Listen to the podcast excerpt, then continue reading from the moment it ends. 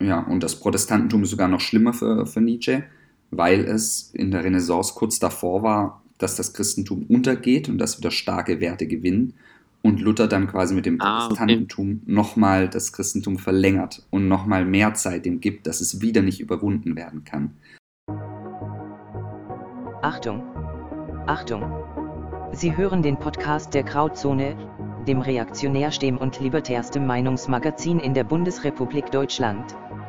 Wenn Sie auf politisch unkorrekte Unterhaltung stehen, dann greifen Sie beim Zeitschriftenhändler im Bahnhof Ihres Vertrauens doch mal ins Regal. Mit 6,90 Euro ist der Bums auch angemessen bepreist, also zaudern Sie nicht. Wenn Sie in Ihrem Leben einmal, ein einziges Mal etwas richtig machen wollen, dann werden Sie jetzt Leser der Krautzone und schließen am besten gleich ein Abo ab. Es lohnt sich. Vielen Dank für die Aufmerksamkeit. Gleich geht's los mit dem Podcast. Fertig. Los geht's in 3, 2. Ach übrigens, wir haben auch Sticker und einen Instagram-Kanal. Jetzt geht's aber wirklich los. Viel Spaß und Gott mit Ihnen. Herzlich willkommen, liebe Freunde der Grauzone, jetzt mal wieder zu einem neuen Podcast. Ich habe einen Gast dabei, den ich jetzt vorstellen werde. Ein bisschen längere Vorrede, weil wir ja in der Grauzone nämlich immer so ein bisschen die Streitigkeiten haben. Christenfraktion gegen Nietzsche-Fraktion. Ähm, da werden wir jetzt im Podcast auch nochmal genauer drauf eingehen. Ähm, der letzte Podcast zu dem Thema ging mit Karl Napf über ja, die Interpretation der Bibel bezüglich Corona. Und das heißt, jetzt ist wieder jemand von der Nietzsche-Fraktion dran. Und über den bin ich gestolpert, weil ich mittlerweile so viel Text am Bildschirm lese, dass ich keinen Bock mehr habe, abends auch noch ein Buch aufzuschlagen und dementsprechend relativ viele Hörbücher konsumiere und eben auch von Nietzsche.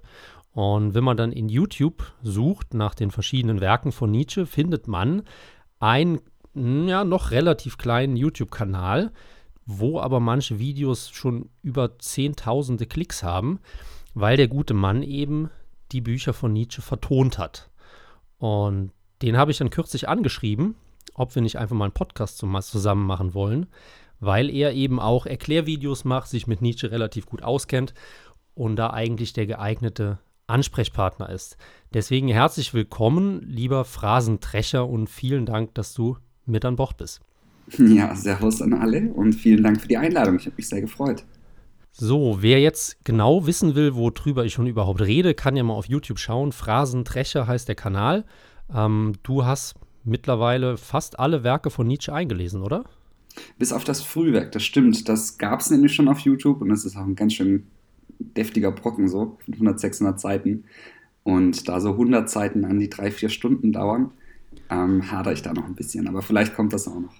Ähm, wie lange brauchst du für eine Aufnahme? Also, wenn du jetzt, sagen wir mal, sechs Stunden ähm, Ton erzeugst, wie lange liest du da dran mit Pausen, Unterbrechungen, Fehlern, Neuaufnahmen?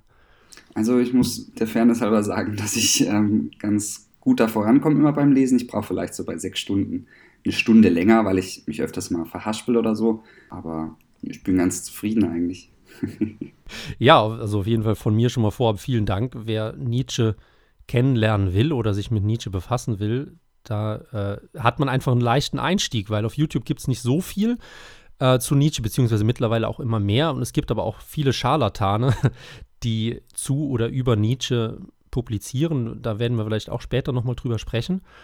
Ähm, aber lass mal zu deiner Person anfangen. Du hast Philosophie studiert, richtig? Genau, bis vor drei Tagen kann ich sogar sagen.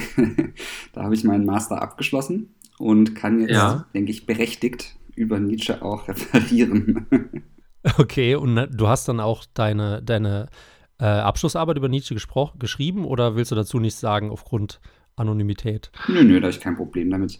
Ähm, mein anderes Steckenpferd ist der Nationalismus und ich habe auch Politikwissenschaft mhm. noch als zweiten Bachelor studiert. Und ähm, dann habe ich über die Kontinuitätstheorie in der Nationalismusforschung meine Masterarbeit geschrieben. Und äh, Nietzsche kam dann allerdings in der Masterprüfung, also in der Verteidigung, als zweites Thema dran. Und ähm, mit Auszeichnung alles geklappt. Bin sehr zufrieden im Philosophiestudium selber, wie kann man sich das überhaupt vorstellen? Also ist das eher so, dass, dass die Grundlagen erlernen von der Philosophie, die wir ja irgendwie im Abendland schon seit knapp 3000 Jahren haben? Oder werdet ihr da auch im selber Denken geschult? Wie, wie läuft sowas grob ab?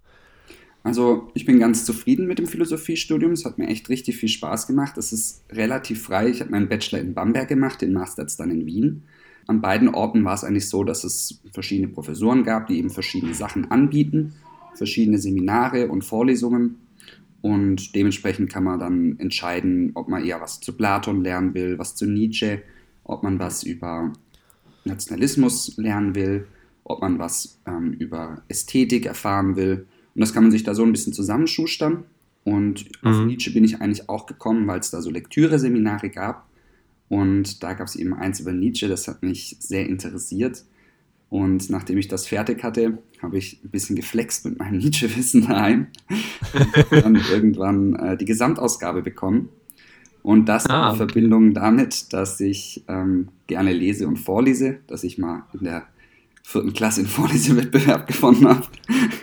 und weil ich die Hörbücher eben auf YouTube nirgendwo gescheit gefunden habe oder viele nicht, dachte ich einfach, ich ähm, starte da mal rein und mache das. Und ja, so sind wir aufeinander gestoßen. Hat, hattest du denn Probleme? Also ich weiß, du bist jetzt auch nicht der, äh, der linksliberalste, weil du auch in einigen Videos die Ideologie dann ein bisschen kritisierst. Hast du da Probleme gehabt, dass es an den Unis einfach mittlerweile eben zu linksliberal angelehnt ist? Oder ist das in der Philosophie schon noch relativ unpolitisch und man kann einfach frei diskutieren und debattieren? Also ich glaube ja, frei diskutieren ist auf jeden Fall noch möglich. Und ähm, es kommt natürlich auch darauf an, was für Seminare man sich aussucht. Ich weiß noch, in Bamberg hatte ich mal eins zum Multikulturalismus. Und ja. ich habe da drin irgendwas von, von Staatsvolk geredet. Also überhaupt nichts Verwerfliches, nicht mal, nicht mal normales Volk, sondern Staatsvolk. Und dann ist mir eine mit Kurzhaarfrisur ins Wort gefallen. Ich habe gefragt, ob ich bitte dieses Wort nicht verwenden könnte, weil das ja eine sehr negative Konnotation mit sich trägt. also man stolpert immer wieder über ein paar Leute, wo man sich denkt, ähm, okay, aber ähm, ich denke, da ist es wichtig, eben auf seinem Standpunkt zu beharren und da sein Ding weiterzumachen. Und wenn man natürlich auch der Vorstellung, die Vorstellung hat, dass es richtig ist, was man sagt und dass das Sinn ergibt, gerade in vielleicht auch Themen, die ähm, politische Brisanz haben, dann sollte man das auf jeden Fall machen. Und das mache ich auch und damit habe ich ja bisher noch nie Stress gehabt. In Politikwissenschaft war es eher so, schon ein paar mehr Leute gab, die ähm, also wo, der, wo, den Diskurs bestimmt haben, dass auch die Tutoren tatsächlich ähm, ganz eindeutig man gemerkt hat, welches Geisteskind sie sind und dass auch der Pausenraum, das Einzige, was gefehlt hat, die Antifa-Flagge war so. Aber auch da kommt man irgendwie ja. durch, wenn man, wenn man das erträgt. Also bei mir war es auch ähnlich. Ich habe jetzt nicht Philosophie studiert, aber Politik und auch Sozialwissenschaften im Master dann aufgebaut. Und da war es halt wirklich krass irgendwann. Ähm, deswegen war, war es denn im Philosophiestudium auch so vom Lehrplan her, dass konntest du konservative oder rechte, in Anführungszeichen, Philosophen überhaupt kennenlernen? Weil bei uns war es halt eher so, dass die Denker, die halt vorgestellt wurden, sowieso schon genuin links waren und es deswegen relativ schwierig war, sich überhaupt so ein breites Bild zu machen. Ich glaube, da kommt es tatsächlich viel drauf an, wo man einfach studiert. Und in Bamberg war das echt cool so. Also ein Professor ja. hat über Spengler-Experte, hat über Spengler viel gemacht.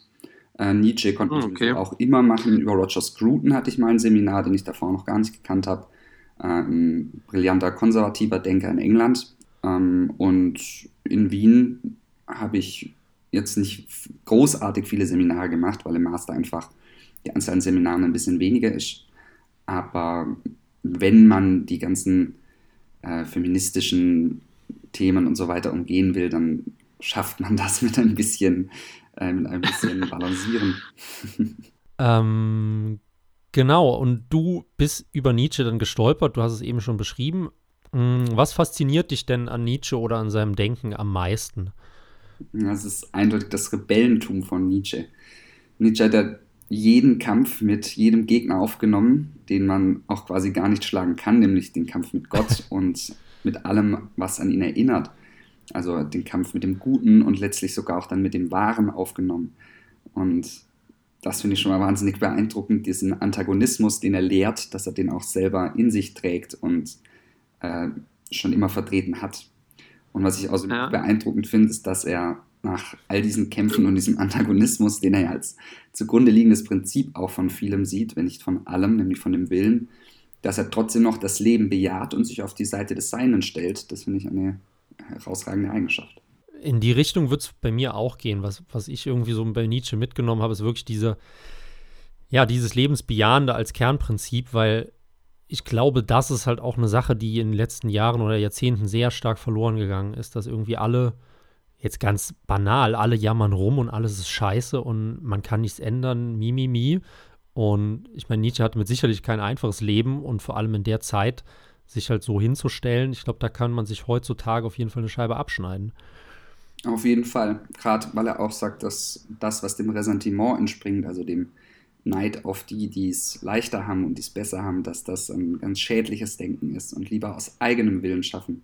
Ähm, hast du denn den Eindruck, dass Nietzsche in den letzten Jahren stärker am Kommen ist oder hast du vielleicht auch einen Überblick über die ja, Nietzsche-Rezeption der letzten, sagen wir mal, 100 oder 120 Jahre? Gab es da Phasen, wo Nietzsche sehr sehr krass irgendwie rezipiert wurde, wo er dann wieder vergessen wurde. Und ist vielleicht generell so eine Tendenz zu erkennen, dass Nietzsche einfach immer populärer wird momentan? Also Nietzsche ist sehr populär, das muss man einfach feststellen.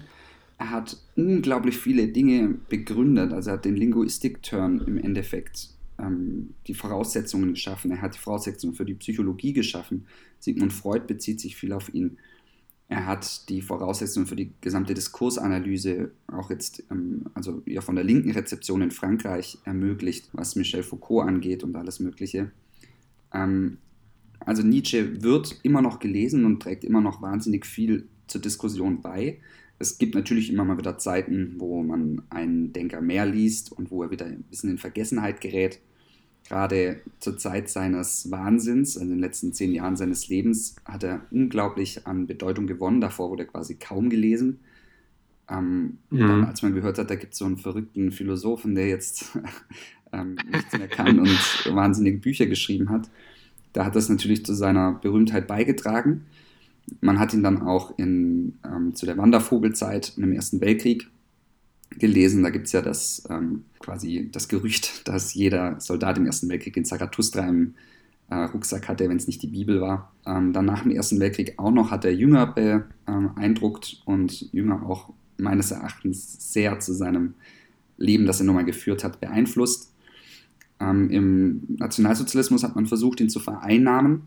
Das hat auch ein bisschen geklappt, auch weil ähm, die Schwester von Nietzsche eine Antisemitin war und ein letztes Werk, das Nietzsche nie veröffentlicht hat, Der Wille zur Macht, eine Zusammenstellung aus Nietzsches Schriften da veröffentlicht hat, indem sie ihm auch eben antisemitische Sachen in den Mund gelegt hat, die manchmal vielleicht so ein bisschen auch angeschnitten werden bei Nietzsche. Nietzsche schreibt einfach von allem ein bisschen was. Auf der anderen Seite will er dann wieder alle Antisemiten erschießen, kurz vor seinem Wahnsinn. Ja, die Rezeption, wie gesagt, ging dann nach dem Zweiten Weltkrieg, war man erstmal ein bisschen kritisch, weil man gesagt hat, ja, der Übermensch und die Herrenrasse und so Sklavenmoral. Und man muss ja sagen, es ist schon eine gewaltige, im wahrsten Sinne des Wortes, Philosophie, die Nietzsche da auspackt und die man, wenn man autoritäre bis faschistische Züge hat, mit Sicherheit einiges aus Nietzsche verwenden kann, wenn man so will. Das Gesamtwerk ist dazu nicht, ähm, ja, kann das nicht ermöglichen weil da Nietzsche einfach in alle verschiedene Richtungen geht und eine Systematik kann man zwar dahinter auch erkennen, aber das auf einzelne Dinge anzuwenden ist manchmal ein bisschen schwierig. Aber würdest, würdest du denn sagen, dass jetzt im Sinne von, von der reinen Lebensphilosophie Nietzsche in den letzten Jahren halt weitergekommen ist, weil halt jetzt mal dumm gesagt, je, je, je toter Gott ist, desto mehr Leute befassen sich mit Nietzsche? Eine interessante These. Also ich muss leider sagen, ich weiß gar nicht, wie es momentan ist. So an wissenschaftlichen Veröffentlichungen war es in den letzten 20 Jahren ungefähr mal gleich, nämlich sehr, sehr viel. Wie es allerdings auf der Straße aussieht. Zarathustra im Rucksack wenn sie, das weiß ich nicht. Aber ich habe schon das Gefühl, dass gerade meine Hörbücher auch auf Interesse stoßen, was mich natürlich auch sehr freut und was, denke ich, auch für jeden, der da Bock drauf hat, ein Gewinn ist. Du hast eben schon angesprochen, dass es so so schwierig ist, Nietzsche überhaupt zu fassen, weil er einfach ein riesiges philosophisches Werk hat und sich halt mit so vielen Teilbereichen befasst und sich eben auch teilweise selbst widerspricht. Ähm, mir geht es halt so, ich befasse mich ja, so, also ich bin im Ethikunterricht über Nietzsche gestolpert und ähm, fand ihn da halt schon ganz toll, weil er halt irgendwie so antichristlich war und ich konnte mit Christus halt nie wirklich viel anfangen. Ähm, hab jetzt aber in den letzten ein, zwei Jahren Nietzsche wiederentdeckt, jetzt gar nicht aus, aus Ablehnung gegenüber, gegenüber Christus oder dem Christentum, sondern einfach, weil, weil es ein interessanter Philosoph ist. Was mir aber immer so, so vorkommt, ist, je, je tiefer ich mich mit Nietzsche befasse, desto stärker merke ich, dass ich überhaupt keine Ahnung habe und ihn vielleicht auch noch gar nicht richtig verstehe. Ähm, geht dir das ähnlich oder ging dir das ähnlich oder kann man, habe ich vielleicht Hoffnung, dass ich in den nächsten Monaten, Jahren irgendwann mal über die Spitze komme und sage, okay, jetzt äh, verstehe ich genug von Nietzsche, um mal damit überhaupt was anfangen zu können? Tatsächlich denke ich immer mal wieder, ich habe jetzt alles durchschaut und weiß genau, was Nietzsche wollte. Und zwei Seiten weiter muss ich nochmal bei Null anfangen und alles revidieren. Zwar schon sagen, dass es da, wie gesagt, eine gewisse Systematik in Nietzsches Werken gibt. Allerdings sind die Themen und die Betrachtungsweisen, die er ja selbst auch als unzeitgemäß beschreibt, so breit aufgestellt, dass es einfach recht schwierig ist, da den Überblick zu bewahren. Ob das ein Problem mhm. ist, ist natürlich die Frage. Ja, ähm, wie gesagt, manchmal kann man das auch einfach Werk sein lassen und ähm, ja, dann zur Interpretation freigeben. Ähm, aber lass uns mal zu Nietzsches Leben einsteigen. Ähm, könntest du so kurz erzählen, wie die Stationen oder die wichtigen Etappen in Nietzsches Leben waren? Ich glaube, viele Leute wissen halt über das Ende von Nietzsche, weil man kennt ja auch dieses Bild, wo er mit, mit äh, langem, überwucherndem Schnurrbart im Krankenbett liegt und ja wahrscheinlich an der Syphilis gerade verreckt. Aber das Leben war ja doch einiges länger und vielseitiger. Ja, auf jeden Fall. Eine kurze Biografie. Also Nietzsche wurde 1844 in Röcken, das liegt im heutigen Sachsen-Anhalt, geboren und war ironischerweise der Sohn eines evangelischen Pfarrers, der allerdings ähm, auch zu Jugendzeiten von Nietzsche gestorben ist, als Nietzsche noch jung war. Die Zeit 1844 war geprägt von sozialistischen und auch nationalistischen Bestrebungen. Es war die Zeit des Vormärzes, auch Karl Marx hat um die Zeit gewirkt. Und Nietzsche hat so ziemlich gegen alles, also auch gegen die Religion seines Vaters und den Zeitgeist angekämpft, was es zu dieser Zeit gab. Mit 24, also er hat Philologie studiert und mit 24 war er dann bereits Professor für Philologie in Basel, was für jeden Philosophie- oder Philologiestudenten heute natürlich eine kleine Blackpill ist, auch für mich. Aber spricht ja für seinen Genius. Und obwohl er ähm, nach diesem Umzug nach Basel auf eigenen Wunsch in den Staaten los ist, Nietzsche auch immer ein Verhältnis zum Nationalismus gehabt, ein eher ablehnendes. Den Krieg fand er trotzdem als etwas Antagonistisches, etwas Schaffendes, also etwas Werteschaffendes, ähnlich wie Spengler das vielleicht vertritt. Und deshalb war er auch Sanitäter im Deutsch-Französischen Krieg, wo er allerdings relativ schwer erkrankt ist. Und von dort an war er auch dann quasi nie wieder wirklich gesund. Deshalb hat er auch seine Professur in Basel nach nur zehn Jahren ruhen lassen und hat dann an Orten gelebt, deren Klima er als angenehm befunden hat für seine Wohlbefinden. Also vor allem voran war das Sils Maria, das liegt in der Schweiz, und auch im nördlichen mhm. Italien war er viel unterwegs. Ich habe ja schon erwähnt, Nietzsche war Zeit seines Lebens nicht wirklich bekannt, aber durch einige Gönner konnte er sich immer einigermaßen unter Wasser halten, auch wenn er unter Geldsorgen gelebt hat. Und während seiner Zeit in Basel, das ist noch wichtig zu betonen, hat der junge Nietzsche Richard Wagner kennengelernt dessen Musik er vergöttert hat und mit dem er sich auch angefreundet hat. Richard Wagner hat sogar eine Vaterfigur für Nietzsche eingenommen. Mit der Zeit hat das allerdings ein bisschen nachgelassen und irgendwann hat er auch mit Wagner gebrochen, vor allem auch, weil sich Wagner dem Nietzsche so verhassten Christentum zugewendet hat. Das Verhältnis von Nietzsche zu Wagners Musik ist dennoch Zeit seines Lebens ein enorm wichtiges. Und sein letztes veröffentlichtes Buch trägt auch den Namen Der Fall Wagner in dem Nietzsche Wagner dann quasi nur noch als ein Phänomen der Dekadenz beschreibt.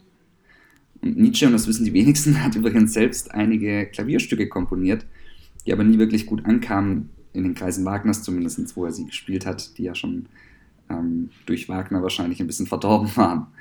Ähm, falls euch das ja. interessiert, die findet man auch auf meinem Kanal.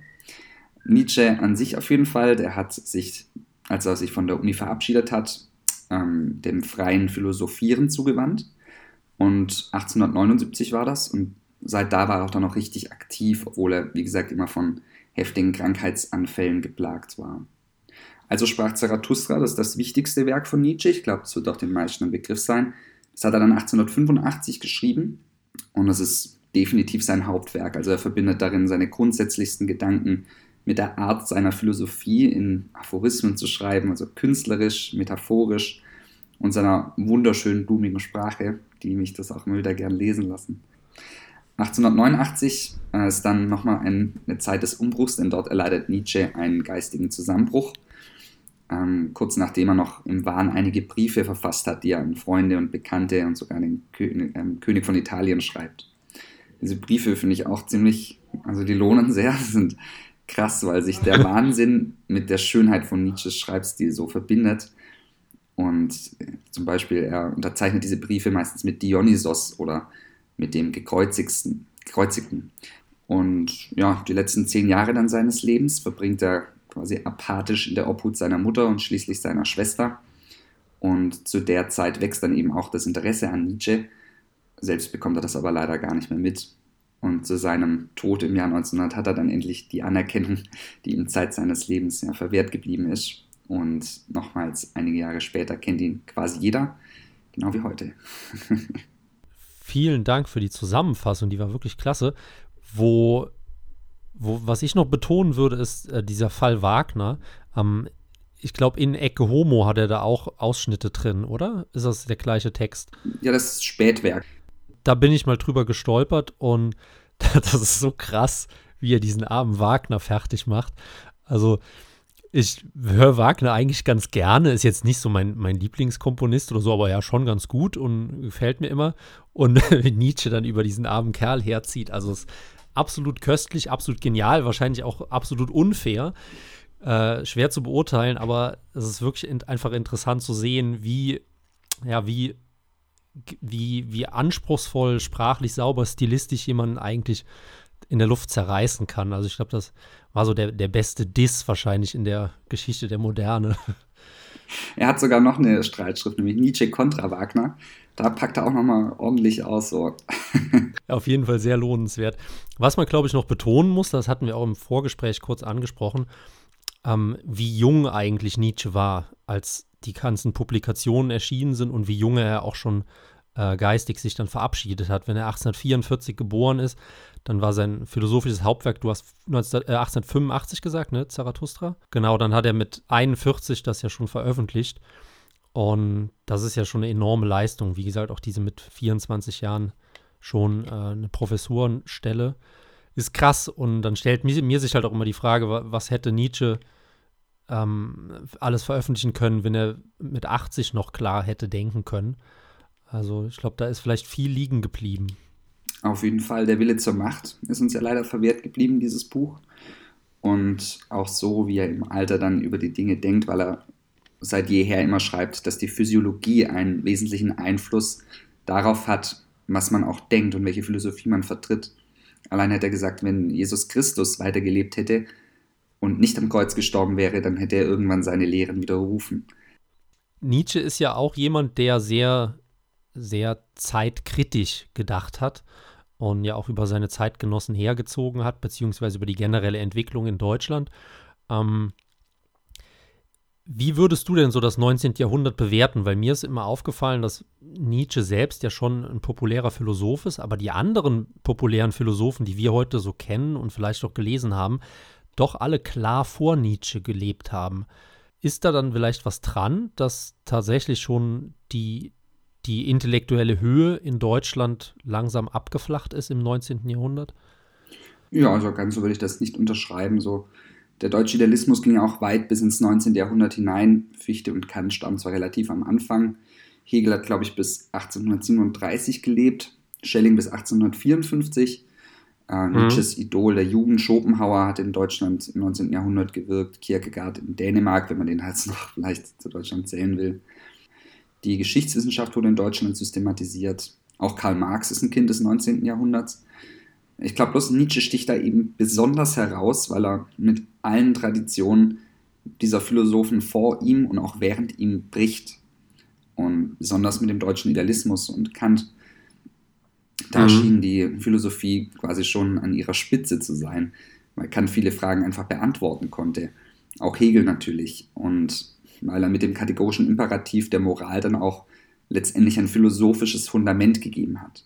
Mit Marx kam dann auch der Sozialismus ins Spiel und mit Darwin war man dann sowieso überzeugt, man hätte jetzt das Rätsel der Existenz des Menschen gelöst. Und Nietzsche wendet sich gegen alle und stützt damit auch gleichzeitig sein Argument, dass es im Diskurs immer um Macht geht. Und genau das tut er dann gegen diese alle ins Spiel bringen, auch mit der Psychologie. Man darf aber auch ja. nicht vergessen, dass das lange 19. Jahrhundert ja viele politische Umwälzungen miterlebt hat. Es geht ja los mit Napoleon, dann kommt die Märzrevolution, die Einheitskriege in Deutschland, schließlich dann auch die Gründung des Zweiten Deutschen Reichs. Und manchmal ist es eher in der Zeit für Philosophen und manchmal dominiert in der Gesellschaft auch was anderes. So. Nietzsche wurde ja Zeit seines Lebens auch nicht wirklich gewürdigt.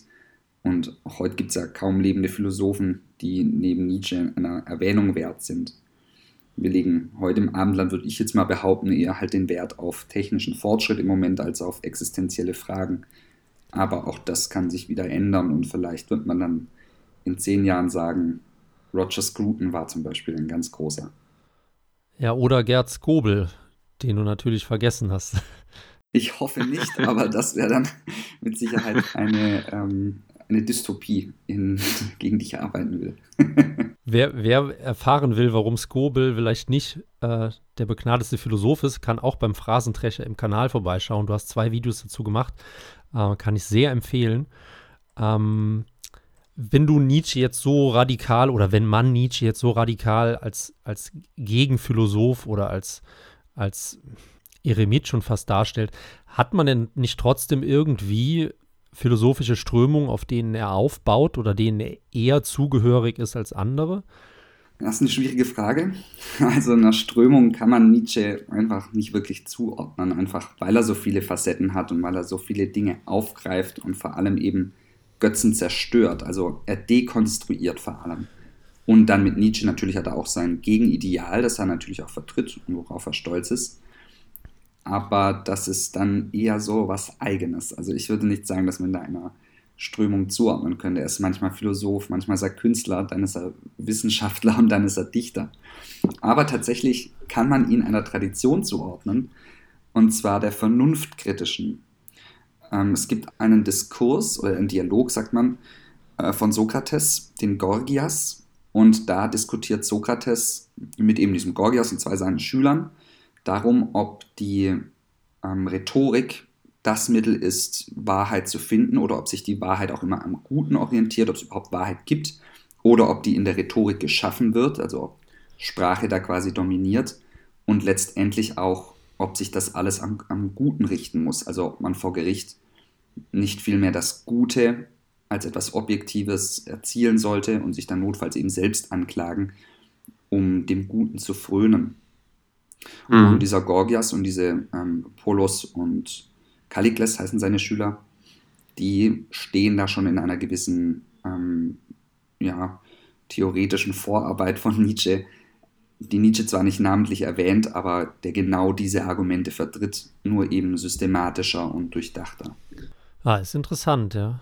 Ähm, hat er mehr Anleihen in der Antike noch gefunden oder ist es nur dieses, ähm, dieses Stück von Sokrates?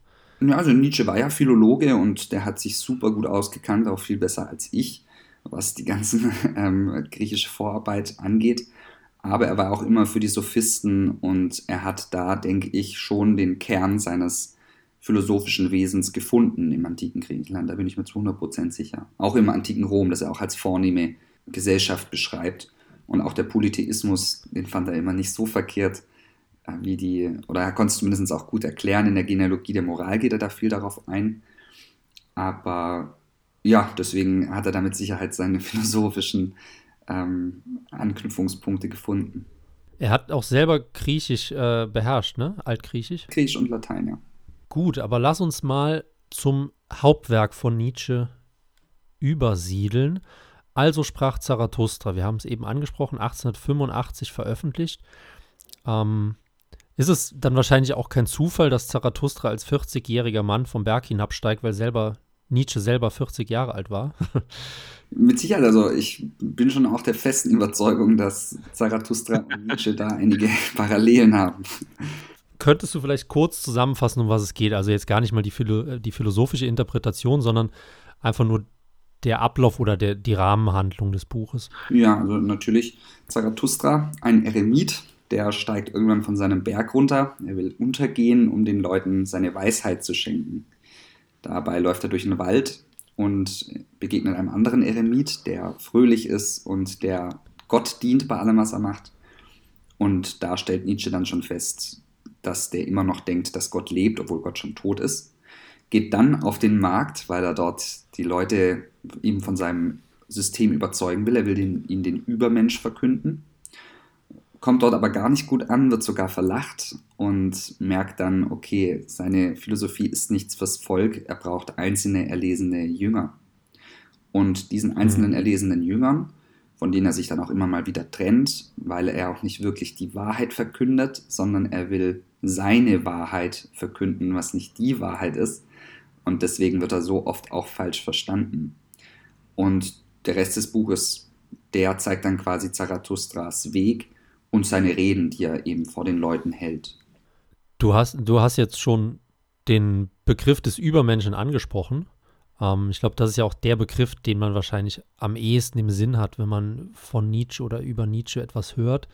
Ähm, wa was ist denn der Übermensch laut Nietzsche oder laut Zarathustra? Ja, der Übermensch, das ist die nächste Entwicklungsstufe des Menschen. Also Nietzsche denkt in, ich würde sagen, sein Fortschrittsdenken ist gleich vielleicht einer Spirale, die sich vielleicht nicht in eine Richtung bewegt, aber die sich bewegt fortan, die sich selbst immer überwindet. Also immer wieder umkreist. Und er spricht zum Beispiel auch von der Sklavenmoral, ohne da viel großartig neu drauf eingehen, aber dass aus der Sklavenmoral erst das Gewissen und dadurch auch erst eine gewisse autonome Freiheit des Menschen sich entwickelt hat, die er als was Gutes beschreibt, weil der Mensch dadurch viel tiefer geworden ist. Quasi die neue Herrenmoral, aus dem dann der neue Mensch ähm, das Alte wieder überwindet, die alte Sklavenmoral, die kann das mitnehmen und eben wieder zu was Stärkerem werden. Also Nietzsche denkt immer in Auf- und Untergängen so. Man kann das vielleicht ein bisschen mit, mit dem Spenglerschen vergleichen, also Aufgang einer Kultur, Untergang einer Kultur. Auch wenn bei Spengler das ja nicht dann am gleichen Ort stattfindet. Aber Zarathustra denkt ja eben viel in, in Kreisen und Nietzsche sowieso. Und der Übermensch, mhm. der weiß um seinen Auf- und um seinen Niedergang. Deswegen geht er auch ganz am Anfang seines Buchs schon unter weil indem er verkündet, was er verkündet, von seinem Weg der Einsicht eben Abschied nimmt. Und der Übermensch, der weiß um das alles und der will sich nach oben und nach weiter hin eben fortentwickeln, muss vielleicht dementsprechend auch gezüchtet werden, damit das möglich ist. Also da spielen viele Dinge mit rein. Gleichzeitig bleibt der Übermensch natürlich schon ein gewisses Ideal, weil einfach man nicht sagen kann, okay, das ist der Übermensch, der es jetzt erreicht sondern der Übermensch, dem ist ja das Auf- und Niedergehen äh, implizit. Neben dem Übermensch gibt es natürlich noch andere wichtige Dinge, was die meisten Leute nicht wissen. Was mich nicht umbringt, macht mich stärker. Das ist ein Zitat von Nietzsche. Das wollte ich immer noch loswerden. Aus der Götzendämmerung müsste das sein. Vor allem, wenn du ja sagst, dass Zarathustra eigentlich eine, eine sehr subjektive Lehre verkörpert oder vermittelt, ähm, ist es dann nicht eigentlich schon ein Paradoxon per se, dass Nietzsche überhaupt den Zarathustra geschrieben hat? weil, weil ja eigentlich jeder selbst seinen Weg zum Übermenschen in Anführungszeichen finden sollte. Und wenn ich mir jetzt dann Zarathustras Le Lehren anhöre, bin ich ja eigentlich schon ja, so ein bisschen beeinflusst, oder? Es ist immer ein schmaler Grad bei Nietzsche, so aus auch Subjektivismus und das, was die Gesellschaft vielleicht machen sollte. Also auch das Christentum ist ja ein soziales Phänomen und kein individuelles. Und das spielt trotzdem eine wichtige Rolle. Und auch beim Übermensch ist es so, dass es schon viele starke Menschen mit vielen starken Willen sein müssen, die was Neues erschaffen wollen. Er vergöttert auch Napoleon, der ähm, quasi schon ein gewisser, ein gewisser Herrscher über viele ähm, weniger mächtige Leute, wenn man so sagen will, war, der aber eben seinen Machtwillen da irgendwie durchgesetzt hat, ganz mhm. abgesehen davon, ob da jetzt eine große Menge unter ihm steht. Also ja, dementsprechend, das ist ein schmaler Grat, aber ist zu lesen, für sich zu interpretieren und eine, einen ähnlichen Weg auch der Herrenmoral und der geistigen Freiheit, würde vielleicht Nietzsche sagen, einzuschlagen, ist mit Sicherheit nichts, was Zarathustra widerspricht, wenn er das verkündet. Ist denn der, der Übermensch ist dann also nicht nur ein philosophisches Konzept, sondern auch ein politisches, machtpolitisches Konzept? Das würde ich so nicht sagen. Also Politik ist immer so ein Ding. Nietzsche schreibt, der Über, also Zarathustra verkündet das auch. Er schreibt das in Zarathustra. Der Übermensch beginnt dort, wo der Staat aufhört. Natürlich gibt es gewisse Dinge, die den Übermenschen eher vielleicht herbeiführen oder eher verhindern, wie zum Beispiel diese christliche Sklavenmoral, wie er sagt, die ein, ein Abschaffen des Alten verhindert und das Neue eben nicht zulässt. Und ja, da ist eine gewisse Ambivalenz wieder drin. Ja, es ist auf jeden Fall schwierig, das alles einzuordnen. Also ich habe den Zarathustra jetzt zweimal gehört, ähm, allerdings bei der Konkurrenz, bei Audible, nicht bei dir. ähm, und habe mir dann, also die, es ist einfach ein übervolles Werk. Das, glaube ich, ist ganz wichtig, wenn man das irgendwie begreift. Und ich werde es wahrscheinlich noch vier, fünf Mal lesen oder hören müssen, bis ich halt mal ansatzweise diese ganze Dichte aufnehmen kann, die da drin steht oder die da drin vermittelt wird. Ähm, was mich aber so ein bisschen, was heißt, also schon angekotzt, muss ich sagen. Da war ich echt sauer. Und zwar, ich habe dann halt angefangen mit dem Zarathustra und war dann halt bei ein, zwei Stunden und es wurde immer besser, es wurde immer toller. Und irgendwann habe ich mir so überlegt, ja, okay, jetzt wird es interessant, der Zarathustra wird ja auch älter und wird ja dann auch wahrscheinlich bald sterben. Und Nietzsche hat ja schon irgendwie den Anspruch, eine Lebensphilosophie zu vermitteln. Also es ist ja hochinteressant, wie jetzt Zarathustra mit seinem Tod umgehen wird oder wie das Sterben überhaupt ablaufen wird. Gerade wenn man jetzt irgendwie Nietzsche als Antagonist zum Christentum sieht, muss da ja irgendwie was kommen. Ähm, und dann war ich halt so heillos enttäuscht, weil entweder habe ich das Ende nicht begriffen oder Nietzsche weicht aus oder er sagt gar nichts Spezielles zu ähm, Tod, Sterben, Glaube, Trost. Ähm, wie würdest du das einschätzen? Ist da schon irgendwie was angelegt für nach dem Tod oder wie sieht Nietzsche diese ganze Sache? Also Nietzsche lebt in dieser unseren Welt und viel mehr gibt es für ihn auch gar nicht. Und alles, was eine andere Welt beschreibt, wäre für ihn eine Hinterwelt. Und Nietzsches mhm. Philosophie ist nun eine Philosophie für starke Individuen und dazu gehört neben dem Aufstieg eben auch der Niedergang. Spengler beschreibt die Geisteshaltung, die man dazu braucht, ganz gut in der Akzeptanz einer pompeiischen Wache, die an ihrem Wachposten gestorben ist, weil sie diesen trotz des Ausbruchs des Vulkans nicht verlassen hat. Und Nietzsche würde sagen, ähm, der sich dann in irgendeine Hinterwelt flüchtende, vielleicht auch auf dem Sterbebett, der kommt einfach mit seiner physiologischen Verfassung und aus seinem Niedergang nicht zurecht und muss folglich so denken. Aber der Mensch, der, oder besser der Mann des starken Willens, der hat diese Form der Dekadenz und des Nihilismus nicht nötig. Und Nihilismus wäre es seines Erachtens dann eben auch in eine andere Welt zu fliehen. Ein anderes wichtiger Aspekt Nietzsches Philosophie, der auch sehr diskutiert ist, muss ich mal sagen, äh, das ist die ewige Wiederkunft des Gleichen. Das ist für Nietzsche die, die Lebensbejahung, über die nichts weiter hinausgeht. Also wenn du dir am Ende deines Lebens denkst, alles genauso noch einmal, also dann hast du die größte Lebensbejahung erreicht. Und das ist eben eine Bejahung, die ohne eine Hinterwelt auskommt und auch ein ähm, Konzept von, was passiert nach dem Tod, das ohne eine Hinterwelt auskommt, wo man sich aber, wie gesagt, zum Beispiel nicht sicher ist, ob Nietzsche wirklich denkt, dass alles so nochmal passiert oder ob es ein, nur ein Mittel ist, um zu zeigen, wie sehr man das bejahen kann, das ganze Leben. Oder ob es ja. ein Gedankenexperiment ist. Also das ist sehr diskutiert. Also alles so wie die Männer aus der Vielmann-Werbung. Was sagen die Männer aus der Vielmann-Werbung? ja, das sind so zwei alte Männer, die sitzen auf der Bank und fragen sich, ob sie in ihrem Leben alles genauso noch einmal machen würden. Und der Kniff ist dann, äh, er würde alles genauso machen, nur von Anfang an seine Brillen bei Vielmann kaufen. das war über, über, Jahre hinweg kam das im, im in, weiß nicht, 19, späten 90ern oder so im, im, Fernsehen. Ist bei mir hängen geblieben. Hat also funktioniert. Ja, ich mal wieder ein bisschen Einfluss ausgeübt. Absolut. Ähm, ist das, was du auch sagst, mit diesem Leben wieder von vorne leben, dann auch, was ähm, Zarathustra mit dieser Ewigkeit beschreibt? Weil ich glaube, in den letzten Kapiteln wiederholt er sich ja immer so mantraartig, dass halt alles in der Ewigkeit läuft. Auch eine schwierige Frage. Das möchte ich gern jedem selbst zur Interpretation überlassen. also Ewigkeit und auch Zeitlosigkeit. Ähm, ja, das sind Begriffe, da kann man wirklich lang drüber reden. So, vielleicht was für mal wieder eine Einladung. Ich weiß ja nicht. gerne, gerne. Achtung, Achtung, es folgt eine wichtige Werbeunterbrechung. Kennen Sie die Grauzone? Offensichtlich ja, denn Sie hören unseren Podcast. Aber da gibt es noch viel mehr.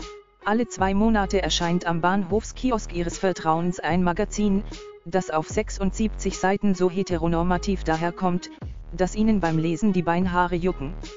Wenn es Ihnen am Bahnhof nicht bunt genug ist, dann abonnieren Sie doch am besten gleich die Grauzone. Der Postbote quetscht Ihnen dann unser schönes Heft direkt in den Briefkasten.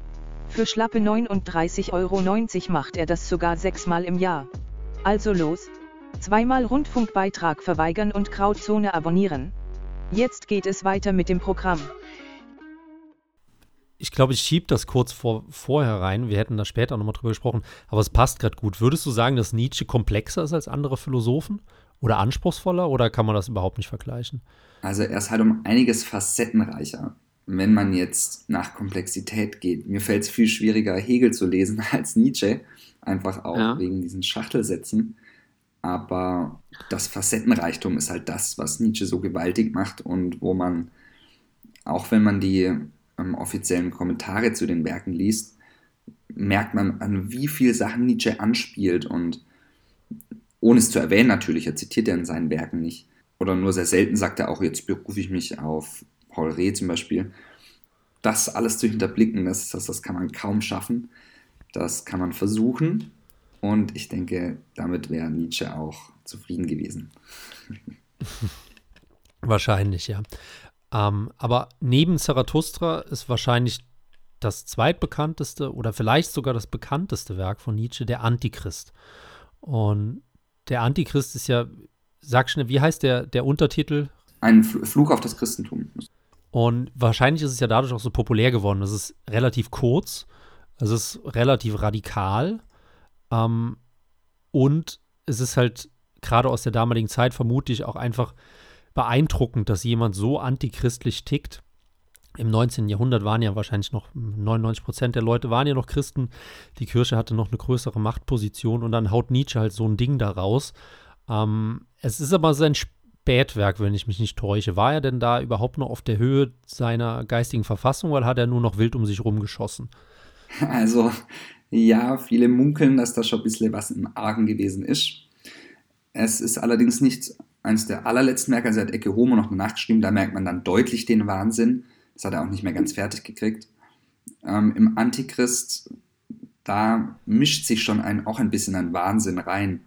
Aber trotzdem gibt es da auch eine gewisse Systematik, die Nietzsche auch, wenn man die Werke davor gelesen hat, berechtigt vorträgt.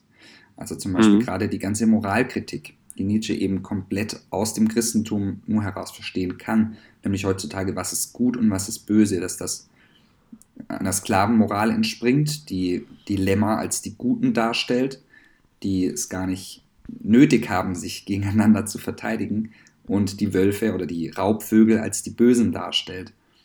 Und dieses System, das zieht sich für Nietzsche durch die ganze Philosophie, durch die ganze Vernunftgeschichte und ist deshalb der größte Feind. Und deswegen sieht Nietzsche sich auch auserkoren, diesen Feind mit diesem Feind aufzunehmen und bezeichnet sich dann als den Antichrist. Ist die, die Kritik am Christentum ein, eine genuine Kritik an der Idee des Christentums oder ist es eher an der ja, Ausformung des Christentums zu seiner Zeit, wo ja schon die Dekadenz und die Pfaffen und so weiter dann eine größere Rolle gespielt haben als die Moralphilosophie dahinter? Ja, es ist, also ich weiß, ihr habt noch eine Instagram-Umfrage gemacht, ne, wer die meist äh, belesenen oder die Denker sind, die am meisten eure Leser beeindruckt mhm. haben. Und das war ja Jünger auf Platz 1, Nietzsche auf Platz 3, die würde ich fast schon zusammenzählen, wenn man das, wenn man das ja. ideengeschichtlich will. Die Bibel auf Platz 2, ich muss leider verkünden, dass das überhaupt nicht zusammenpasst weil Nietzsche sieht von vornherein alles, was mit Christentum, außer Jesus Christus tatsächlich, den, äh, der beeindruckt ihn schon ein wenig. Der hat auch einen starken Willen, indem er mit dem Alten bricht und etwas völlig Neues gründet. Allerdings alles, was daraus dann gemacht wurde und auch noch gemacht wird, zu seiner Zeit war das natürlich auch noch mal einiges krasser. Ne? Also da hat die Kirche natürlich auch alles verhindert, was nicht ins Bild gepasst hat und auch dementsprechend eben neue, vielleicht kulturelle Maßstäbe so seit Beginn an verhindert. Ähm, mhm. Da ist Nietzsche völlig dagegen. Also alles, was mit moralischen Werten zu tun hat, entspringt laut Nietzsche daraus und muss grundsätzlich überwunden werden. Ja, und das Protestantentum ist sogar noch schlimmer für, für Nietzsche, weil es in der Renaissance kurz davor war, dass das Christentum untergeht und dass wieder starke Werte gewinnen und Luther dann quasi mit dem ah, Protestantentum okay. nochmal das Christentum verlängert und nochmal mehr Zeit dem gibt, dass es wieder nicht überwunden werden kann und noch allgemeiner wird und noch von allen mehr akzeptiert wird. Was letztendlich aber für Nietzsche dann alles wieder im Nihilismus endet. Und er will ja auch den Schubs geben, damit das endlich passiert, damit neue ja. und stärkere Werte entstehen können. Ähm, ich glaube, es ist in Antichrist, wo er äh, Paulus, meine ich, so scharf kritisiert. Also der erste Christ sozusagen nach Christus. Ähm, er, er sagt ja auch, dass Paulus schon damals praktisch gedacht hat, dass es eine machtpolitische Sache und wir können das Christentum jetzt nutzen, um an Macht zu gewinnen. Oder? Exakt, ja. Das ist ja auch nochmal eben ein Argument, was eben, dass diese Macht hinter allem steht und die, der antagonistische Wille immer sich wieder messen will mit anderen Sachen. Und er sagt einfach, Paulus hat sich dem bedient und das ganz gut durchgezogen. Allerdings ist das eben eine schwache Moral, eine Moral der Herde, eine, aus der keine großen Dinge entstehen können. Dann müsste er, eigentlich müsste er Paulus dann mögen, oder? Wenn man so um die Ecke denkt, weil er es ja geschafft hat, sich mit dem Christentum die Menschen untertan zu machen. Ah, das Problem bei Paulus ist, er wird sagen, es ist ein Priester des Ressentiment, also einer, der äh, sich unterdrückt fühlt und dann eben die neuen schwachen Werte nur proklamiert, aber nicht selber schafft. Selber schaffen ist für Nietzsche auch ganz wichtig. Übrigens, Sokrates kritisiert er mindestens genauso stark, weil er bei Sokrates die Wende der starken griechischen Kultur sieht, die dann eben untergeht, weil auch Sokrates eben zum ersten Mal von, also bei Platon, Platon hat ja alles über Sokrates geschrieben, äh, eben von dem objektiven Gut, von dem objektiven Böse ausgeht und am Ende des Gorgias, von diesem Dialog, den ich vorher erwähnt habe, da schreibt Sokrates sogar von seinem Mythos, nachdem die Seelen, die nichts mehr mit dem, nicht mehr wirklich wie der Körper aussehen, sondern wenn der Mensch böse war, dann ist diese Seele hässlich. Und wenn der äh, Mensch gut war, dann ist die Seele schön. Und die wird vor einen Richter geführt, also ähnlich wie vom jüngsten Gericht. Und ähm, wird dann entweder in den Thanatos, also in, äh, nicht in den Thanatos, in, den, äh, in die griechische Hölle eben verbannt oder ja. darf Glückseligkeit erfahren. Also schon ganz christenähnlich. Ich finde es auch immer spannend, wenn man sich irgendwie so vergegenwärtigt, also wenn man Nietzsche jetzt folgt, der sagt, dass die Philosophie und die Moral so komplett anders aussehen würden, wenn halt nicht der monotheistische Glaube des Christentums dazwischen gekommen wäre. Ähm, ich finde es beim Aspekt des Mitleids so krass, weil, soweit ich weiß, sagt ja Nietzsche, dass es gar kein Mitleid gäbe. Also er sagt ja generell, das Mitleid ist schlecht aus verschiedenen Aspekten heraus. Und ich glaube, in einem Werk, oder ich weiß nicht, wo ich es gelesen habe, dass es tatsächlich in der, also archaischen Antike oder halt bis in die klassische, es kein Mitleid gab. Und sich sowas vorzustellen, das war für mich eine der, der krassesten Aha-Erlebnisse irgendwie, dass, dass, eine, eine, dass halt das, was wir denken und fühlen heutzutage, so ein starkes Produkt von unserer ja, christlichen oder jahrtausendjährigen mitteleuropäischen Entwicklung ist und dass es tatsächlich möglich ist, ohne Mitleid oder auch ohne verschiedene andere moralischen Aspekte leben zu können. Ja, auf jeden Fall. Ähm, er macht das sogar noch, noch krasser, nämlich er konstatiert, dass die Lust am Leiden machen als anthropologische Konstante in der Genealogie der Moral, ähm, also auch in der Genealogie, ja. hast du das gelesen mit dem Mitleid, damit tut er sich natürlich auch gegen alles stellen, was da vor ihm irgendwie gemacht wurde. Also Schopenhauer hat die komplette Ethik auf das Mitleid, also eine komplette Mitleidsethik begründet. Auch bei Kant, das Gewissen war immer etwas, das äh, die Stimme Gottes und die irgendwie halt dann das objektive Gut und das objektive Böse voneinander unterscheidet. Und Nietzsche sagt halt, das hat sich alles geschichtlich entwickelt. Das Einzige, was man verzeichnen kann, ist diese Lust am Leiden machen. Und das ist natürlich äh, ja, mit, mit dem Hammer philosophiert. Ein anderer Aspekt, den viele Leute ja immer in den Antichrist schieben, aber der gar nicht aus dem Antichrist ist, sondern aus der fröhlichen Wissenschaft, ähm, ist ja das bekannte Konzept vom Gottestod. Ähm, ich habe den Satz hier mal gerade rausgeschrieben. Der tolle Mensch sprang mitten unter sie und durchbohrte sie mit seinen Blicken. Wohin ist Gott? rief er. Ich will es euch sagen. Wir haben ihn getötet, ihr und ich, wir alle sind seine Mörder. Wie kann man das überhaupt so allgemeingültig mal interpretieren? Ähm, ein, ein sehr ja, bekanntes Zitat. Ähm, das mit dem Tod Gottes, das wird im Zarathustra dann nochmal so richtig systematisiert und da wird dann auch viel mehr darauf eingegangen. Aber äh, vorweg hat er das genommen in der fröhlichen Wissenschaft. Der Tod Gottes ist für Nietzsche eben der Tod an allem, was wir bisher unser Boden war, das, was für uns die letzte Instanz war, das, was die Moral begründet hat. Ähm, da könnte man noch auf viel weiteres eingehen. Nietzsche sagt zum Beispiel, dass, ähm, dass, dass man immer den Göttern etwas geschuldet hat und dass man die Götter wie die Ahnen eben etwas geopfert hat, weil man dankbar war für das, was man heute hat und dass auch der christliche Gott in dieser Tradition zu verstehen ist, dass jeder ihm etwas schuldet und dass man alles, was schön ist quasi am Leben, dass man das auch ihm schuldet.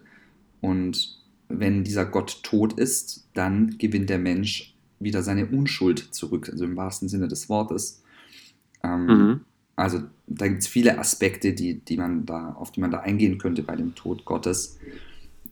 Ja, in der fröhlichen Wissenschaft ist das, wer das vielleicht auch wissen will, kann vielleicht auch das Video von Gerd Grobel nicht schauen, sondern mein Video, wo er da auch sehr viel drauf eingeht und das versucht in seinem linksliberalen Denken irgendwie in was Aufklärerisches zu übersetzen, was Nietzsche da vielleicht nur sehr, sehr, sehr am Rande meint, wenn man das wohlwollend interpretiert. Ähm, wenn man sich jetzt so die letzten Jahrzehnte oder unseren, unsere Vorgenerationen anschaut, mir kommt das immer so vor, dass die, die Boomer und die Alt-68er waren ja so in ihrer Ablehnung des Christentums sehr radikal. Ähm, ich habe schon den Eindruck, es kann natürlich auch eine riesige Verzerrung sein, keine Ahnung, dass irgendwie unsere Generation sich jetzt wieder mehr mit Spiritualität und Glaube befassen. Ähm, ist das auch dein Eindruck per se und wie würde Nietzsche das bewerten? Also ich war ähm, Ministrant über eine recht lange Zeit. ähm, ich muss auch sagen, auch weil ich Nietzsche sehr verehre und ihn sehr, sehr toll finde, kann ich trotzdem auch dem Christentum ein bisschen was abgewinnen. Und ich bin jetzt nicht so, dass ich da auf der vollen Seite von Nietzsche stehe, nur weil ich das, was er schreibt, gerne für mich verinnerliche und interpretiere. Ich weiß nicht, ob da wirklich ein, ähm, eine Rückkehr zum Glaube gibt. Da bin ich vielleicht auch ein bisschen zu wenig spenglerianisch, dass ich nicht glaube, dass es da noch große Zukunft gibt. Natürlich ist alles möglich ich glaube, Nietzsche würde es auch schon gern sehen, wenn dieses Kapitel abgeschlossen wird. Also ich glaube, gerade auch jetzt in dem Stand eben Boomer-Generation Alt-68 hast du gesagt, die sehe ich momentan schon auch in der Kirche ziemlich vertreten. Also vielleicht kann man da ja irgendwie eine neue Art von Christentum aufziehen, die vielleicht auch mit dieser Kirche, die ja nicht mehr die Werte vertritt, die in irgendeiner Weise stark sind, oder vielleicht auch von Nietzsche halt gesagt hat, die sind so schwierig zu überwinden, weil die Kirche da einfach drauf beharrt. Die Kirche gibt es ja gar nicht mehr. Also wie es da in Zukunft ausschauen wird, mal sehen, aber das ist äh, eine sehr schwierige Frage. Alles klar. Um, ähm, lass uns aber noch auf die politischen Aspekte von Nietzsche eingehen. Ich habe hier ein Zitat rausgesucht, was auch etwas bekannt ist, nicht so ganz bekannt wie das Gottes-Tod-Zitat. Ähm, aber der Staat lügt in allen Zungen der Guten und Bösen. Und was er auch redet, er lügt. Und was er auch hat, gestohlen hat erst. Viel zu viele werden geboren, für die Überflüssigen ward der Staat erfunden. Seht mir doch, wie er sie an sich lockt, die viel zu vielen, wie er sie schlingt und kaut und wiederkäut. Ähm, das ist natürlich Wasser auf meine Mühlen als überzeugter libertärer oder zumindest antistaatlicher Mensch. Ähm, kann man Nietzsche denn politisch überhaupt einordnen oder vielleicht sogar auch in die, die libertäre Ecke einordnen? Also Nietzsche, wie gesagt, weil er viel mit dem Hammer philosophiert und immer mehr dekonstruiert, könnte man fast schon sagen, Götzen umstößt und Götzen zerstört, Ähm, also mit seinem Zarathustra, seinem Gegenideal, kann man ihn schlecht in eine politische Ecke drängen, aber man kann sagen, er ist antikollektivistisch und in gewisser Hinsicht freiheitlich, aber freiheitlich in dem Denken, dass die Mächtigeren, die sich dieser Freiheit auch bedienen können und den weniger Mächtigen auf den Sack gehen, mehr oder weniger. Ähm, als Libertärer kann ich dir ein anderes Zitat entgegenhalten. Äh, wo die Einsamkeit aufhört, da beginnt der Markt. Und wo der Markt beginnt, da beginnt auch der Lärm der großen Schauspieler und das Geschwirr der giftigen Fliegen. Sehr schön, ja. In Die Fliegen des Marktes, glaube ich, das Kapitel. Also, ja, wenn man, wenn man jetzt möchte und ihn wirklich so in eine eher freiheitliche Ecke, und das ist wahrscheinlich sogar die Ecke, wo man die meisten Zitate finden würde, aber wenn man das tatsächlich reinstellen würde, dann hätte das immer noch nichts mit, mit dem Markt zu tun. Ja. Was, was ich auch dann interessant finde, ist, wie man ihn halt auf der, der chronologischen, in Anführungszeichen, Achse einordnet, weil er ja, also er, ich würde sagen, ich glaube, alle sind sich einig, dass er die Gegenwart nicht so richtig leiden kann. Also Ende des 19. Jahrhunderts sieht er sehr kritisch, oder? Ja, ist ja ein unzeitgemäßer. Ja, und die aber geht er dann halt als Reaktionärer in der Vergangenheit zurück und holt sich da seine Elemente oder sagt er, das muss auch alles radikal vernichtet und zerstört werden, damit halt was Neues kommen kann? Also da würde ich auch sagen, er ist sogar das Gegenteil eines Konservativen. Er will ja immer das Bestehende überwinden und etwas Neues daraus schaffen, das mhm. sich zwar an der Herrenmoral orientieren muss, weil gut und schlecht, das sind die Werte der Herrenmoral, die der Sklavenmoral sind ja gut und böse. Und wenn man Gut und Böse überwinden will, dann muss man zu Gut und Schlecht. Das heißt aber nicht, dass es das gleiche Gut und Schlecht ist, das es vor 2000 Jahren gab oder bei den Griechen gab. Noch länger. Das heißt, dass es eine neue Art von Gut und Schlecht ist. Also konservativ passt da als Stempel auf gar keinen Fall, würde ich sagen. Okay. Ähm, was aber immer ein großer Vorwurf gegen Nietzsche ist, dass er ja der Vorläufer oder Vordenker des Nationalsozialismus war. Ähm, die Nationalsozialisten haben sich häufig auf Nietzsche berufen. Du hast es am Anfang angesprochen, dass man versucht hat, ihn zu vereinnahmen. Was aber vielleicht auch sehr leicht möglich war, weil halt tatsächlich viele Elemente in Nietzsches Denken dann doch irgendwie ja, an die angeknüpft werden kann. Ähm, wie, wie siehst du das persönlich? Kann man da, kann man das klar beurteilen, wie sehr Nietzsches Denken von den Nazis verwendet wurden oder ob er tatsächlich ein Nazi-Denken schon in sich drin hatte? Also ein Nazi-Denken in sich drin hat er bestimmt nicht gehabt. Es war ja auch, er ist 1900 gestorben. Da gab es ja noch gar nicht sowas wie eine nationalsozialistische Bewegung. Dass der Nationalsozialismus sich trotzdem zum Teil auf ihn berufen hat, ist natürlich auch wahr. Also man hat in diesem Tannberg-Denkmal, hat man neben dem Mythos Alfred Rosenberg, der krasser Antisemit war, und mein Kampf hat man auch den Zarathustra gelegt. Allerdings auch Nietzsches Schwester hat ähm, Nietzsches Gehstock an Adolf Hitler verschenkt. Also ähm, Hitler und hat eben auch die Schwester von Nietzsche, die auch bekennende Nationalsozialistin dann noch war, ähm, auch verehrt. Allerdings ist das alles sehr, sehr kurz gegriffen. Genauso wenig wie es so richtig eine nationalsozialistische Doktrin gab, wo man sagt, genau das ist jetzt nationalsozialistisch. Kann man zum Beispiel auch in faschistisch noch unterscheiden. Kann man nicht sagen, Nietzsche hat die Philosophie gehabt und sich dann einfach auf das beziehen. Also ja, Nietzsche hat natürlich mit Kritik an Mitleiden, da kann man natürlich dann viel reininterpretieren und auch mit dem Übermensch, wenn er oft von Züchtung schreibt, dann, oder von Herrenmoral, er hat Herrenmensch hat er nie geschrieben, auch Untermensch hat er, ich glaube, einmal aber ganz, in einem ganz anderen Zusammenhang irgendwie ähm, geschrieben ja, man, man kann, wenn man will. Ne? Da gibt es dieses Zitat von Giorgio Colli, ähm, der gesagt hat, dass jedes Metall im Denken von Nietzsche zu finden ist, dass er alles gesagt hat und das Gegenteil von allem. Ja, Nietzsche, muss man auch sagen, war als bekennender Gegner des Kollektivismus ein absoluter Gegner von Sozialismus und auch von Nationalismus. Er hat auch Deutschland nie so wirklich was abgewinnen können, hat gesagt, das sind äh, im Moment die schlechtesten von allen und wollte sich auch selber überhaupt nicht als Deutscher sehen, hat immer gesagt, er wäre Pole. Auch das widerspricht ja schon mal eigentlich der nationalsozialistischen Doktrin. Also es ist einfach viel zu kurz gegriffen, wenn man da sagt, ja, so und so verhält es sich.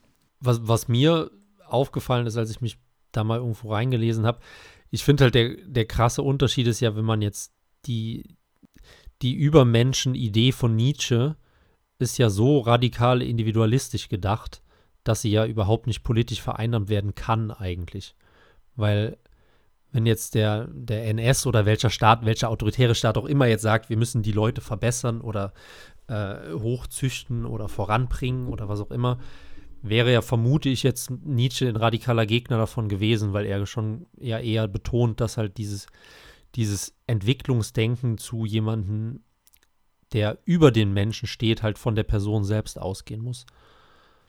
Ja, kann man so sehen, kann man allerdings auch wieder dagegen argumentieren. Okay. Also in dem Denken ist alles zu finden. Napoleon war für ihn ja auch eine Synthese aus Unmensch und Übermensch. Also auch das Kollektive an sich verachtet Nietzsche nicht so wirklich, sondern sagt, dass auch das einem starken Willen entspringen kann, der sich dann eben durch die Anzahl der Verfechter verstärkt. Da ist es, wie gesagt, wieder schwierig. Da, da müsste man tatsächlich an eine philosophische Beobachtung machen oder mich, wie gesagt, nochmal einladen. gerne, gerne. Aber lass uns zum, zum letzten Teil vorstoßen, nämlich der Kritik an Nietzsche. Also das Konzept, was mir bei Nietzsche auch immer hängen geblieben ist, das ist letzten Menschen. Und das ist ja so ein bisschen der Antagonist zum Übermenschen.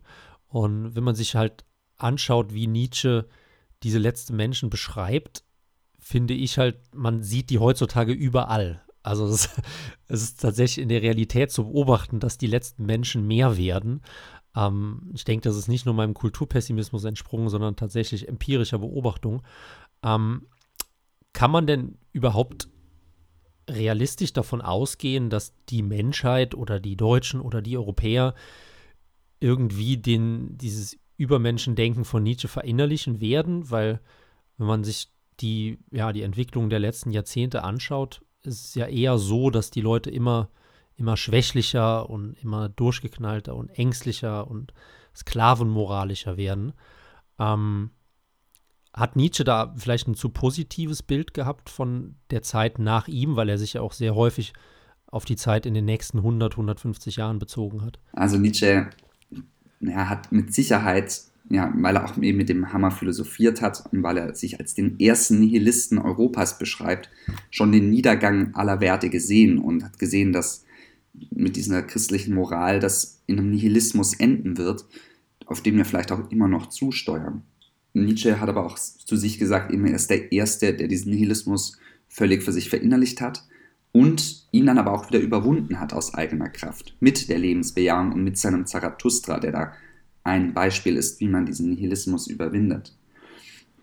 Ich gebe dir recht, die letzten Menschen, die sieht man wirklich immer öfters, was ja vielleicht auch eine Dekadenzerscheinung sein könnte. Auch ganz lustig, das Ressentiment, also das, woraus die Sklavenmoral letztendlich entspringt, der Neid und die, das Rachegefühl an den Stärkeren, das sich nach innen verkehrt und dann eben predigt zu den ehemals Guten, den Mächtigen, sagen dann die Schlichten und dann die Schlechten, ja, das ist schlecht, wenn man so ist, es böse ist, wenn man, wenn man so ist wie du, weil du quasi erhaben bist über all dem, was wir hier verkörpern. Und dann wird man auf einmal, werden die Schlichten zu den Guten und die ehemals Guten zu den Bösen. Und ich finde, das kann man auch mhm sehr gut sehen bei linksliberalen Leuten, die eben sagen, gut, ähm, weil wir hier weniger, wie sagt man, Privilegien haben, deswegen müsst ihr jetzt hier, euch sollte schlechter gehen. Das ist exakt das, was Nietzsche geschrieben hat mit ja. den Lämmern und den Raubvögeln, dass die Lämmer sagen, ja, wir, es ist gut so, nichts zu tun, wozu wir nicht stark genug sind. Und aus dem Ressentiment heraus den anderen schaden wollen und ja, das kann ich da auch viel erblicken. Ähm, das finde ich halt auch eine der, der beeindruckendsten Fähigkeiten von Nietzsche, wie, wie prägnant er tatsächlich diese Zeit irgendwie vorhergesagt hat. Mir fallen jetzt natürlich keine einzelnen Beispiele ein, aber etwa beim letzten Menschen, aber auch bei ganz vielen anderen Aspekten. Das ist, also ich finde es teilweise unheimlich, wenn man überlegt, dass er das ja in der Mitte des vor vorangegangenen Jahrhunderts erkannt oder analysiert hat. Das ist, ist halt krass einfach. Genau, aber wenn man jetzt auf eine gesamtgesellschaftliche Sicht irgendwie blickt, wäre es dann nicht besser oder von, von größerem Sinn, wenn es klassische Unterdrückungsreligion in Anführungszeichen gäbe, die halt folge mir sagt oder tu dies oder tu jenes, weil die normalen oder der durchschnittliche Mensch überhaupt nicht dazu in der Lage ist, sich eigene Werte zu schaffen und sich zu reflektieren. Also für Nietzsche ist das Antagonistische eben ganz viel wert und allem zugrunde liegt der Wille. Und der Wille, der will immer wieder Kampf und der braucht eine Herausforderung und der will sich immer wieder neu entdecken. Ich denke, wenn hier wirklich einige zuhören, die Ernst Jünger gerne lesen oder gerne gelesen haben, dann wird es denen bekannt vorkommen, der auch das Abenteuer sucht. Dieses Antagonistische, das braucht eben einen Gegner, an dem es sich messen kann. Und wenn alles gleich ist oder wenn alles bestimmt wird von einer Moral, die nicht zulässt, dass etwas sich darüber hinaus entwickelt und dass diese selbst wieder überwunden werden kann, dann ist das für Nietzsche ganz fatal. Und deswegen würde ich sagen, kommt es darauf an, ob eine Religion, wenn man sich dieser Religion unterwirft und diesen seinen Willen komplett irgendwie da übernimmt und sagt, ja, bin ich dafür, dann kann das entweder was Gutes oder was Schlechtes sein, je nachdem, wie die herrschenden Werte sind und ob das Antagonistische trotzdem noch vorhanden ist im Denken. Kommen wir aber so langsam zum Abschluss oder zumindest auch zum Abschluss von Nietzsches Leben zuerst. Ähm, das ist ja auch eine berühmte Anekdote. Er hat sich in äh, Norditalien aufgehalten, glaube ich, ähm, einer seiner zahlreichen Kuren. Und äh, der Wahnsinn hat sich schon langsam angedeutet. Und dann hat er in der Stadt ein, äh, ein Kutscherpferd gesehen, das von einem Kutscher verprügelt wurde oder geschlagen wurde. Und äh, er hat dann dieses Pferd umarmt und ist praktisch zusammengebrochen. Und nach der gängigen Erzählung begann dann praktisch der Wahnsinn von Nietzsche. Ähm, jetzt habe ich in der Vorbereitung auf dieses Gespräch aber auch gelesen, dass das hoch umstritten ist, dass das tatsächlich alles so stattgefunden hat. Wie ist da deine Einschätzung? Also tatsächlich glaube ich nicht wirklich, dass das passiert ist. Nietzsches Denken hat zu lange diese Seite vertreten. Also ich kaufe es ihm total ab, dass er das mit Leib und Seele vertreten hat. Mitleid nichts Gutes ist und dass das Gute und das Böse ähm, alte Werte sind, die überwunden werden sollen. Also ich bin mir fast sicher quasi, dass das nur eine Erzählung war, um da ein bisschen Fame abzugraben. Von, ich glaube, einem Wirt war es oder sogar dem Kutscher dieses ähm, angeblichen Pferdewagens. Aber natürlich könnte es auch trotzdem passiert sein, weil Nietzsche einfach zu dem Zeitpunkt schon wahnsinnig war und das dann vielleicht auch aus anderen Gründen gemacht hat. Oder letztendlich, selbst wenn er es gemacht hätte, dann hätte er gezeigt, dass er halt doch ein Kind seiner Zeit ist und nicht so unzeitgemäß, wie er sich immer gesehen hat, was aber seine Philosophie deswegen nicht also falsch macht. Ja, könnte es denn noch sein, dass sowas, um ihm zu, scha zu schaden, dann einfach in die Welt gesetzt worden war? Also, dass man sagt, aha, also so vielleicht aus christlicher Sicht, und man sagt, ja, hier, der, der predigt die Werte des Antichristen, aber gegen Ende, da hat er dann doch mit Mitleid angefangen. Ja, ja, das kann ich mir auch sehr gut vorstellen, muss ich sagen. Das könnte ich mir auch in dieser Zeit sehr gut vorstellen. Dann wird es vor 100 Jahren oder noch ein bisschen länger sogar, könnte es noch wahrscheinlicher ja. sein. Also da ähm, traue ich der Bosheit des Menschen tatsächlich alles zu. Zum Abschluss wollen wir aber noch eine Art Tierliste machen. Also nicht Tier, sondern Englisch Tier, Tier, ich weiß es nicht, wie heißt es, ein, ein Ranking. Ähm, wenn jetzt jemand den Podcast gehört hat und wenn er auch bis hierhin durchgehalten hat und Interesse an Nietzsche verspürt, aber einfach auch gemerkt hat, er steht jetzt vor einem gigantischen Monstrum an Werk und Denken. Ähm, wie kann man sich Nietzsche am besten nähern und welche Bücher würdest du ja, auf Platz 1, 2, 3, 4, 5 empfehlen, wenn man sich ja, mit Nietzsche weiter befassen will?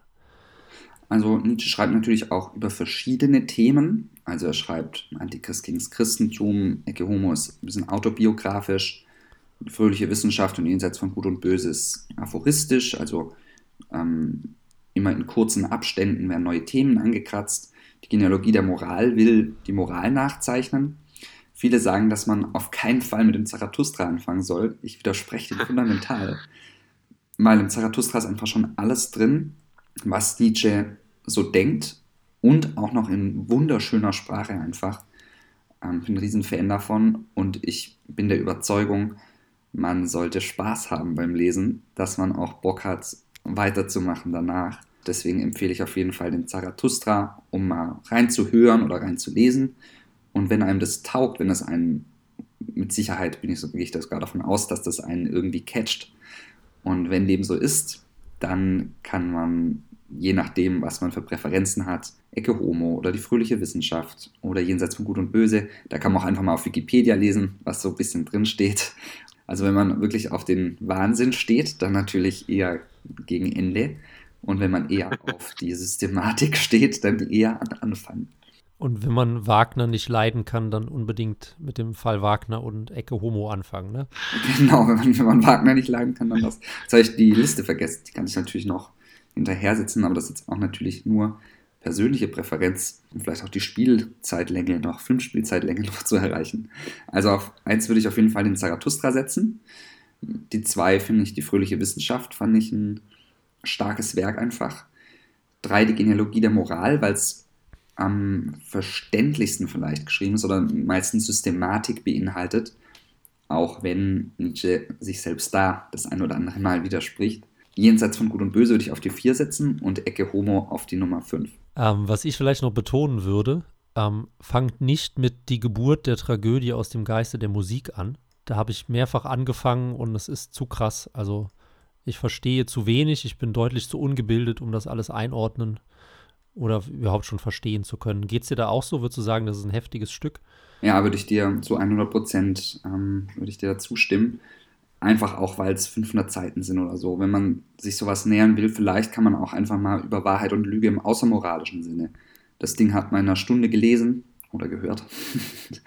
ähm, da vertritt Nietzsche genau diesen Aspekt, wo ich vorher schon angeschnitten habe, dass die Rhetorik die Wahrheiten erzeugt und dass es sowieso keine allgemeine Wahrheit gibt und das jetzt eben ohne die Moral anzukratzen, die dann in anderen Werken gemacht wird. Deswegen im außermoralischen Sinne.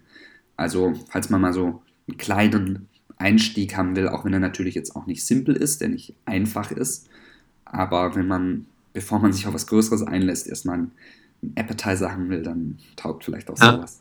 Ja, und apropos Appetizer oder nicht Appetizer, denn der Podcast neigt sich dem Ende zu. Ähm, ich hab, hoffe, ihr habt viel Spaß gehabt bei dem Einblicken in Nietzsche mit dem Phrasentrecher. Deswegen unbedingt auf YouTube vorbeischauen, Kanal Phrasentrecher. Ähm, abonnieren, teilen und sich vor allem die Videos anschauen. Es gibt eben nicht nur die äh, super eingelesenen Hörbücher, sondern eben auch mittlerweile, ich glaube, im Ein-Wochentakt schon die Erklärvideos, ne? Ja, das werde ich, glaube ich, nicht ewig aufrechterhalten können, aber jetzt werden auch wieder Hörbücher kommen. Es wird auch Spengler wieder geben. Der Wille zur Macht lese ich von Max Braun vor. Also es gibt einige, die da so Zusammenstellungen veröffentlicht haben. Und einfach, weil es da auch gute Textpassagen gibt, will ich mich dem annehmen. Und diese Erklärvideos, die werde ich auch weiter durchziehen. Aber ich glaube, der wöchentliche Takt, den schaffe ich nicht ganz. Aber es wird auf jeden Fall weitergehen, deswegen schaut mal beim Phrasentrecher rein. Mir bleibt vor allem noch zu sagen, vielen Dank an dich, lieber Phrasentrecher, für dein exquisites Wissen zu Nietzsche. Und dann verabschieden wir uns von dem Podcast in leichter Überlänge und wir hören uns dann in der nächsten Woche wieder. Ciao, ciao. Liebe Zuhörer, schön, dass Sie auch diesmal reingeschaltet haben.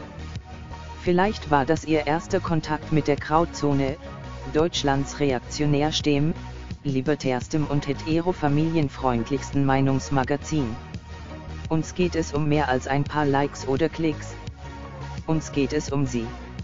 Wenn Sie Interesse an einer Zeitschrift haben, die frech wie Dreck, wertvoller als Gold und schneidig wie ein preußischer Gardeoffizier daherkommt, dann sind Sie bei der Grauzone genau richtig. Ob in den sozialen Netzwerken oder im Kioskregal. Wir halten für Sie die Stellung. Wenn Sie im Krieg um die Meinungsfreiheit Ihren Beitrag leisten wollen, dann werden Sie jetzt Abonnent der Krauzone. Vorwärts, Marsch!